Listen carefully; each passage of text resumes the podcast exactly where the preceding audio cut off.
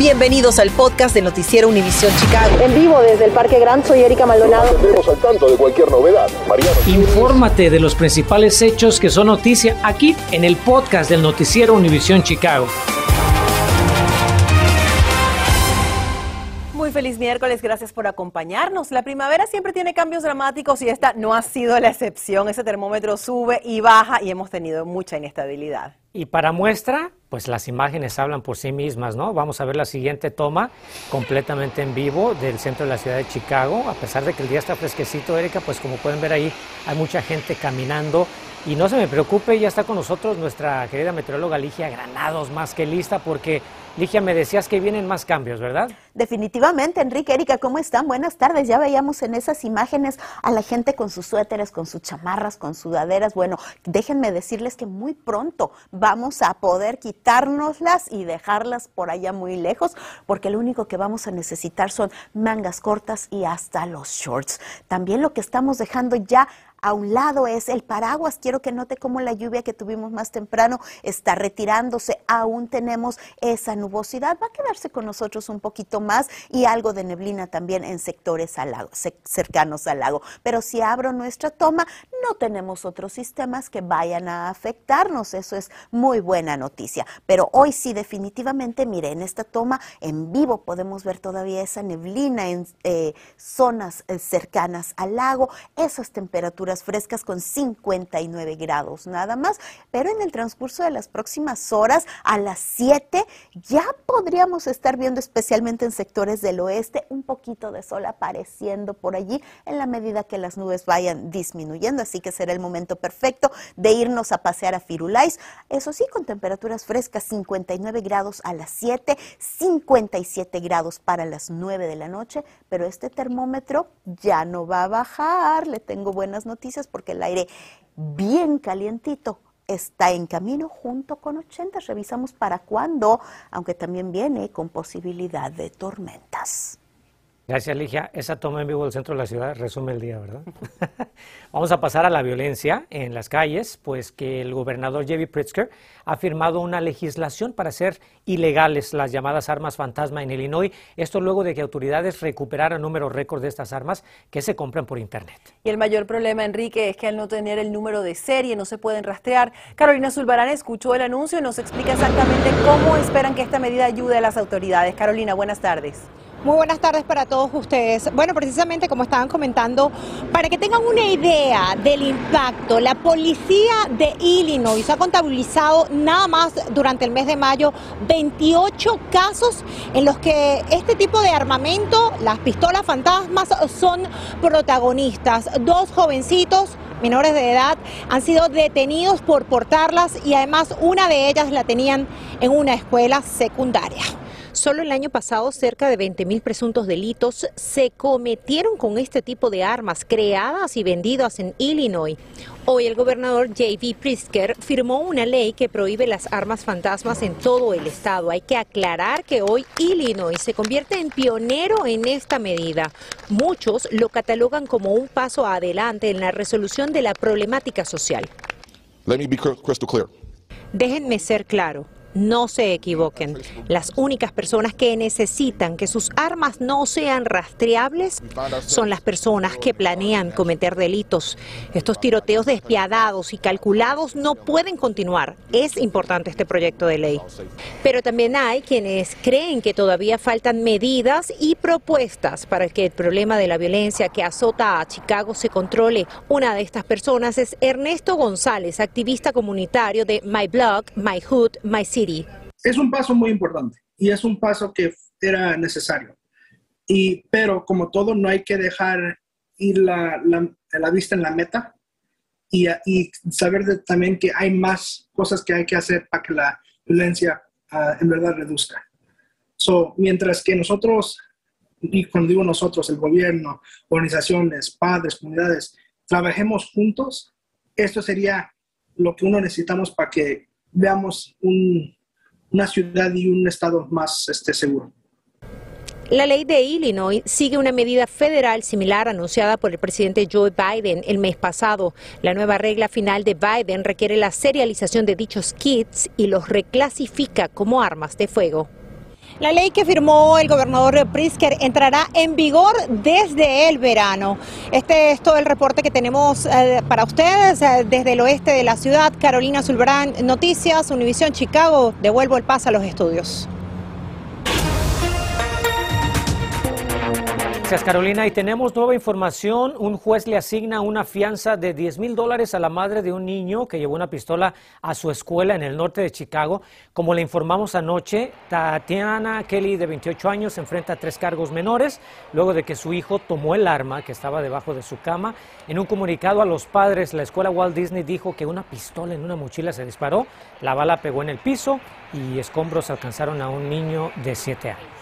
Y en otro caso similar, expulsan a un alumno que llevó una pistola a su escuela, esto en el suburbio de University Park, a unas 40 millas al suroeste de Chicago. El Distrito Escolar 201 penalizó al estudiante de octavo grado de la escuela media Crit Moni, luego de que un guardia de seguridad encontró el arma cuando revisó una mochila olvidada en la cafetería. Autoridades escolares dijeron que afortunadamente nadie resultó herido, aunque el plantel entró en cierre preventivo durante la investigación. De regreso aquí a Chicago, pues para evitar la repetición de los incidentes con jóvenes en el centro como los que ocurrieron el pasado fin de semana, en solo horas inician los cambios al toque de queda que deberán obedecer todos los menores de edad impuesto por la alcaldesa Lightfoot. Y en caso de que ustedes de los padres que tal vez puede estar confundidos sobre estas medidas, pues es lógico, ¿verdad? Vamos a escuchar a María Berreyesa, ella nos explica en detalle estas restricciones. Vamos a ver. Muy buenas tardes. Muy importante aclarar, es solo un toque de queda a través de la ciudad para menores de 18 años de edad.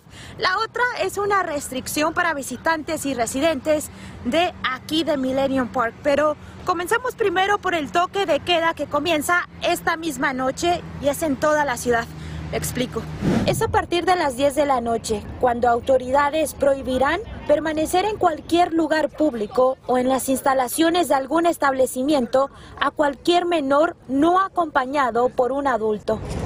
Esta es la orden ejecutiva que acaba de firmar la alcaldesa Lori Lightfoot y que aplicará en toda la ciudad los siete días de la semana. En realidad, el toque de queda ha estado vigente para los adolescentes desde 1992. Sin embargo, esta nueva regla será más bien un ajuste de 10 de la noche hasta las 6 de la mañana con el propósito de brindar mejor seguridad a estos menores. Pero ¿cómo se harán cumplir los toques de queda? En una entrevista, la alcaldesa Lori Lightfoot responde, No, we don't want to arrest children. No queremos arrestar a niños. Si tenemos que hacerlo porque quebrantan la ley, lo haremos, pero lo que hemos visto en otras áreas de la ciudad, cuando hemos tenido problemas, es que nuestros oficiales hablan con los muchachos, los educan acerca de las reglas vigentes y en la mayoría de los casos los muchachos se retiran sin incidente alguno. Eso es lo que esperamos que suceda. Y si planea disfrutar de una tarde aquí en Millennium Park este fin de semana, preste atención porque a partir de mañana el caminar por aquí a una hora específica podría traerle consecuencias. Es que la orden de la alcaldesa restringe la entrada a este parque a cualquier visitante o residente menor de 18 años, no acompañado por un adulto responsable después de las 6 de la tarde, solo de jueves a domingo. Pero, ¿qué define un adulto responsable? El portavoz de la alcaldesa me dice es cualquier persona mayor de 21 años. Estas dos órdenes ejecutivas firmadas por la alcaldesa Lori Lightfoot se anuncian tras el asesinato de un joven de 16 años justo aquí en el icónico frijol en Millennium Park, aunque esta ordenanza no detalla hasta cuánto durará el toque de queda.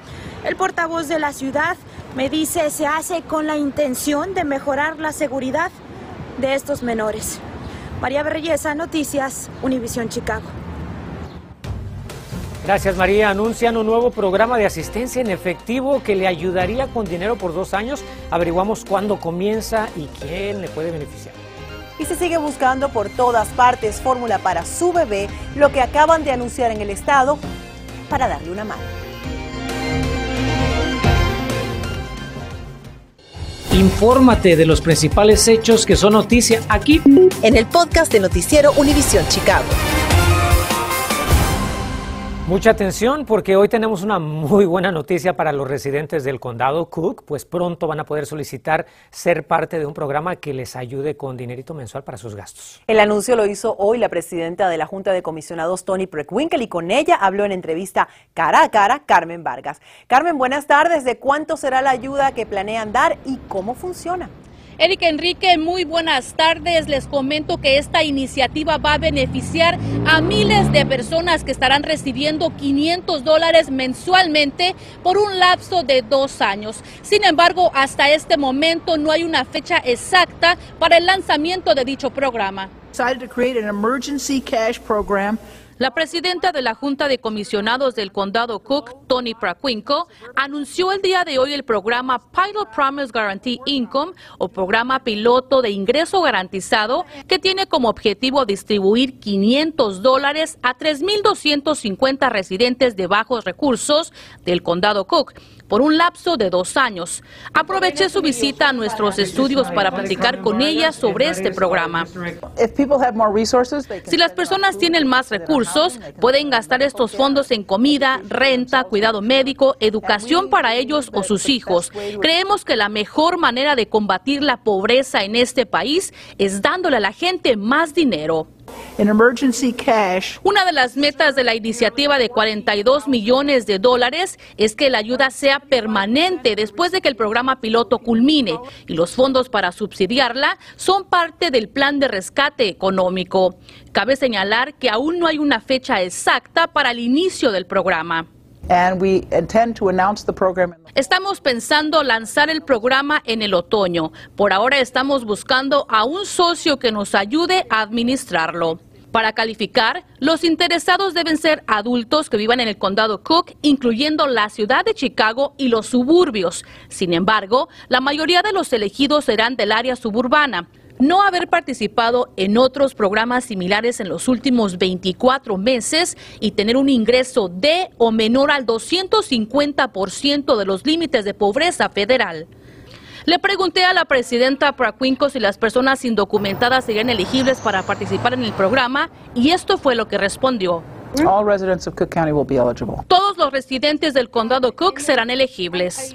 Cabe señalar que los participantes serán seleccionados por medio de una lotería.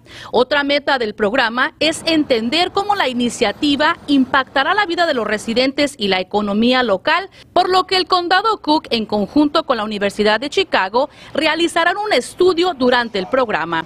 Estamos reportando en vivo desde el centro de la ciudad. Carmen Vargas, Noticias, Univisión Chicago.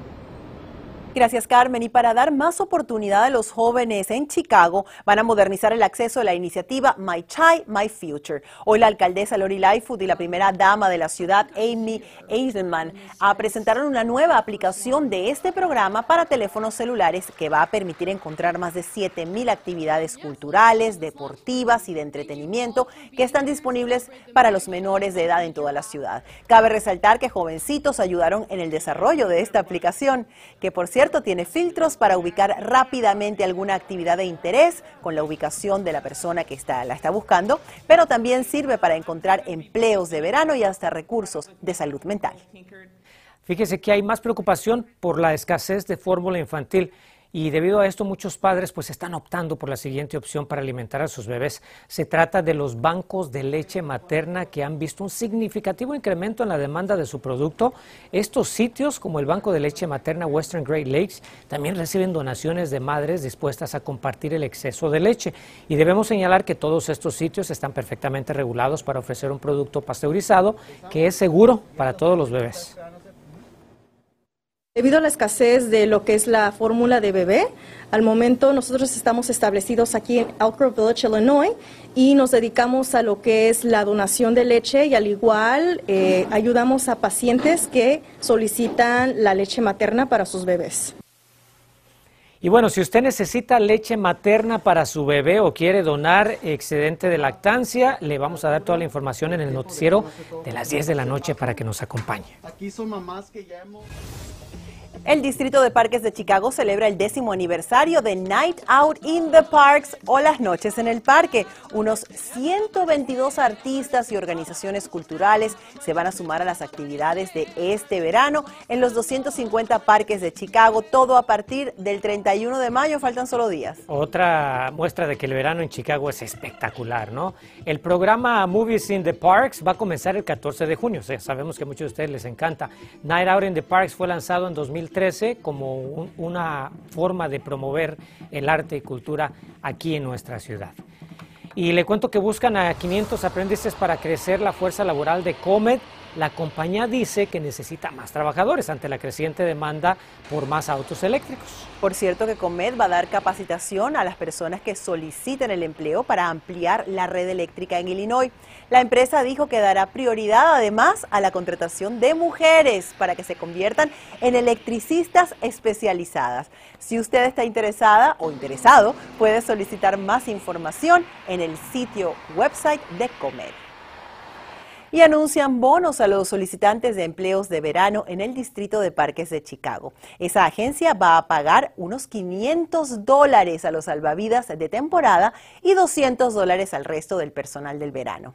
Nada mal, ¿eh? La ciudad sigue contratando empleados de 16 años en adelante para varias posiciones disponibles, así que no desaproveche la oportunidad que tienen estos jóvenes de mantenerse ocupados en el verano, que es muy, pero muy importante. Y además, como su primer trabajo es, es un pie y aprenden muchísimas cosas, así que qué bueno, yo tengo amigos que empezaron sus carreras como salvavidas del Distrito de Parques. Y la primera experiencia laboral es muy importante y cuenta muchísimo.